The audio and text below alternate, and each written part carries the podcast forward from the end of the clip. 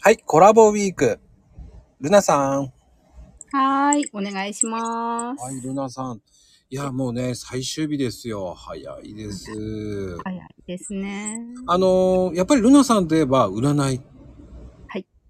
で、結局、ル占いのことは聞かないんですかって言われちゃうの で。ねで聞かないですよ。えうんー、はい。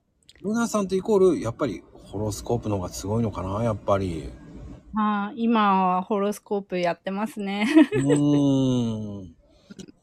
あれはどうなんですか僕あんまり分かってないんですよ、ホロスコープって言われてて。あえーっとですね、私はまあ、西洋先生術の方のホロスコープで見、今見て、見させてもらってるんですけど、うんうん、あの、ホロスコープって、けあの、生まれ、その時の天体の様子、あの、今だと、その人が生まれた日時と場所が、あの、その人の頭上にある図、頭上っていうか、その人の周りにある天体が今どこにいるのかっていうのを見て、占うんですけど、うんあの占い師ってあの予兆あの兆しから未来どういうことが起こるのかっていうのをあの、うん、選定していくんですけど、はいはいはい。鑑鑑定していくわけなんですけどうん。兆しを見て未来を予測するっていうのが、まあ、本本業っていうか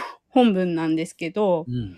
生まれたっていうことが兆しであって、そこから何か、そこから未来がこう、を分かっていくっていうのが、きあの、うーんと、ホロスコープの役目、役目っていうか、ほー。なんですよね。導だから、導きのような感じですかね。うん、そうですね。うんうんうん。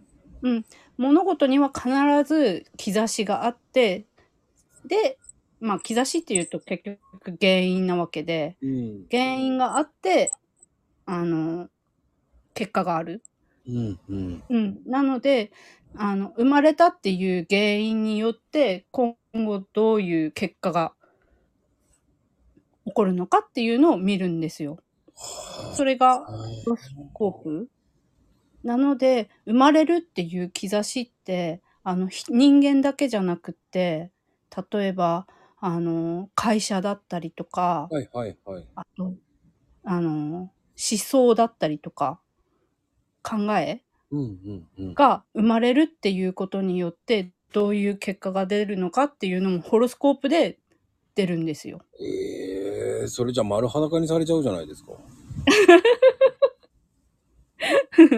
ね、大体こ、この時期はこういう、けあのその人にとってそそういう結果が生まれますよとか、その会社にとってこういう結果が生まれますよみたいなのがそうで出てくるんです。すか。うん。これはまた深いなまたまたうん。もうね、コラボウィーク終わりですよ、それなのに。 早いいやー、これ特別な回をね、作るしかないと思うぐらいですよ。ありがとうございます。はい、ありがとうございました。はい、ありがとうございました。